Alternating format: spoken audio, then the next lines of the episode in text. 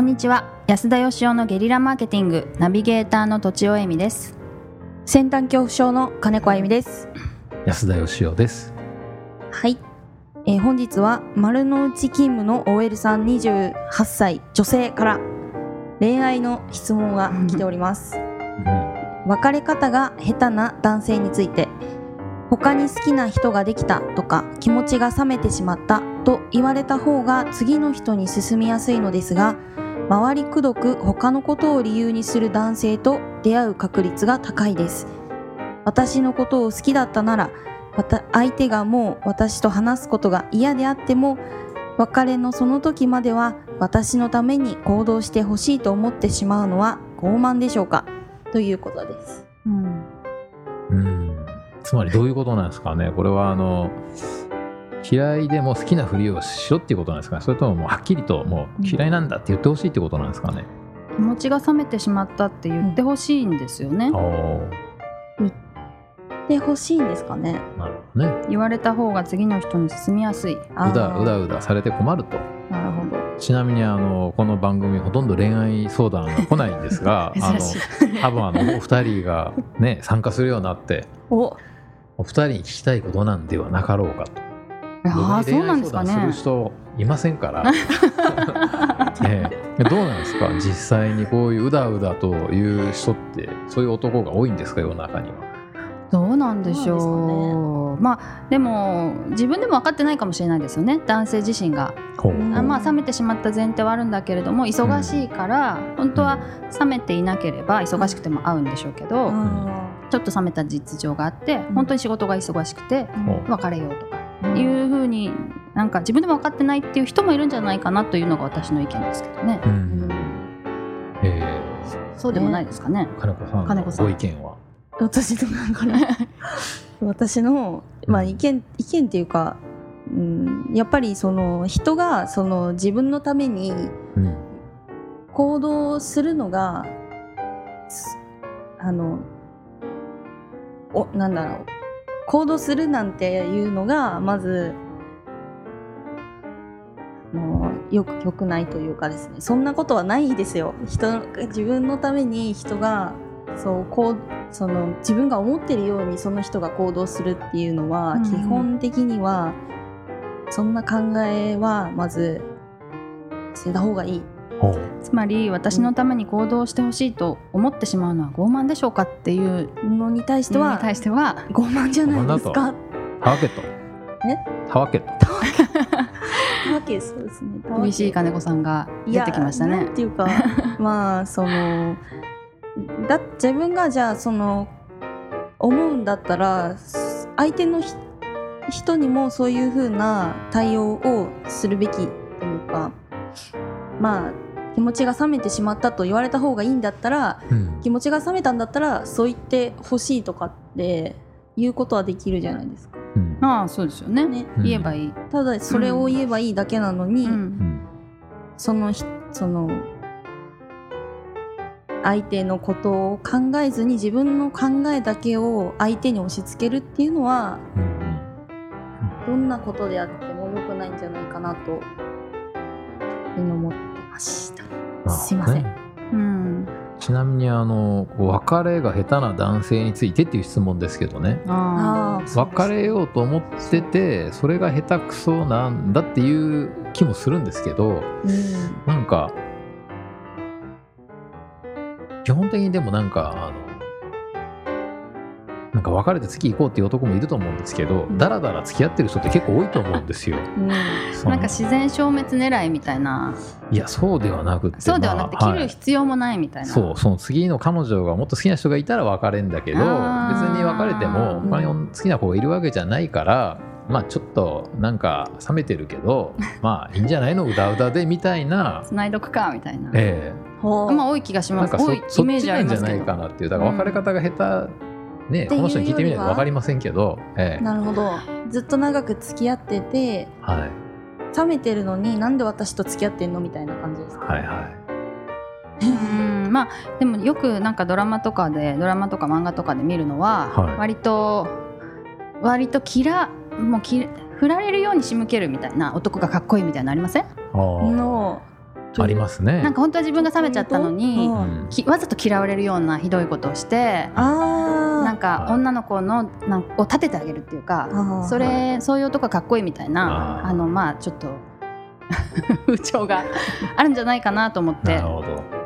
それをしてほしいってことですか？そう。どういうことをすると嫌われるんですか？女性には。あ なんでそんなの子猫の首絞めるとかそんなんですか？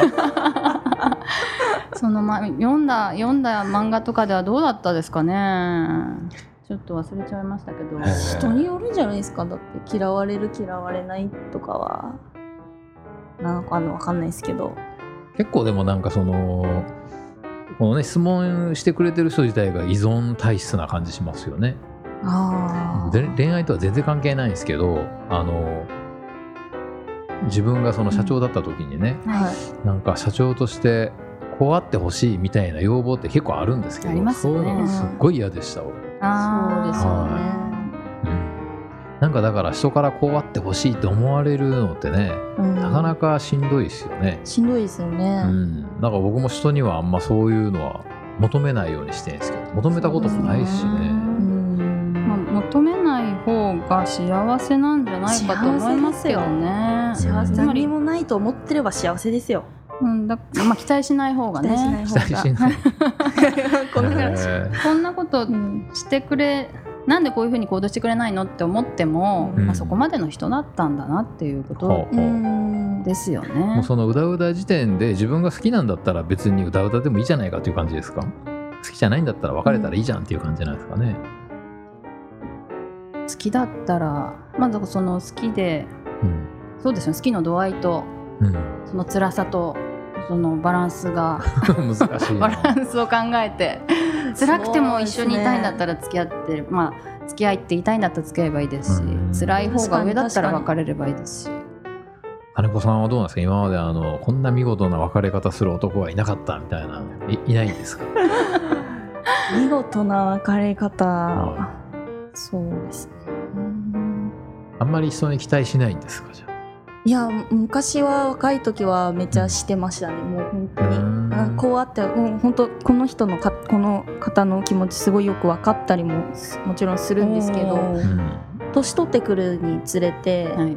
人に期待することがうん。辛いことだなっていうことがだんだん実感体感してきて、なんかそっからはまあうんひ期待もしなきし自分が自然体で荒れるように自分ができる行動をするみたいな方に人を動かすっていうよりは自分が動くっていうような方向に少しずつ傾いてきてるのかなと思います。なるほど。分かりにくいけどいいこと言ってますね。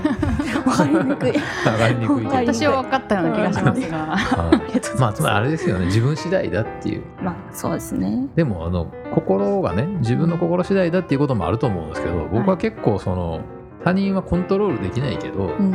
他人の自分へのアクションっていうのがうん。僕は自分が起こしたアクションに対するリアクションだと思ってるんですよ。はい。世の中のいろんな自分の周りにいる人もそうじゃない人も含めて、全て自分が何かする結果が相手から返ってくるって思ってるんで、なるほど。だから相手のリアクションを変えたいんだったら、うん。自分のアクションを変えるっていうのがうん。一番手っ取り早いっていうか、うん。別にそれは心の問題じゃなくて、うん。本当にリアクション変わると思いますけどね。うん。だからなんか人にいじめられて性格悪くなるとかって言うじゃないですか。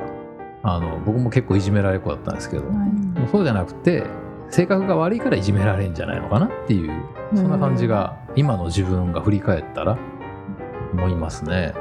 なかなかやっぱりこうねうんあの自分の中で消化するの難しいんですけどうんでもやっぱね人間ってこう本当になんか行動が変わると自分の行動が変わると周りの人の自分に対する行動って見事に変わりますんでね。それは試してみてほしいですけど。まあのずっと長くから付き合っていた人もうん。変え自分の行動を変えるだけで、はえっ、と今までこういう行動だった相手がはい。ガラリと変わったりするもんですか？うん。はちょっとこの難しいまとめをじゃあ はい私？お願いします まああの相手を、まあむまあ、無理やりこうしてほしいとか変えたいっていうのはなかなか難しいにしても、まあ、安田方式でですね、自分のまずアクションを変えて、うん。その相手の行動はそのリアクションだと捉えたらなんか実はあの良くなっていく。あいそれって相手を変えられるっていうことなんですかね。結果として。相手を変えられる。まあそうですね、うん。結果として相手自体は変わらないけど相手の自分に対する行動は変わるっていうなるほど、ことですね。なるほど。なるはほど、そういうふうになっていくということできっとこの丸の内勤務のエルさんもねいい恋愛がいできるんじゃないか。じゃないかと。丸の内勤務だったら確実にいい。すごい偏見。はい、はい。ということで、はい。本日は以上です。ありがとうございました。ありがとうございました。本日も番組をお聞きいただいてありがとうございます。番組への質問ご意見はブランドファーマーズインクのホームページからお問い合わせくださいまたポッドキャスト番組を自分もやってみたいという方は podcastproduce.com からお問い合わせください。来週もお楽しみに。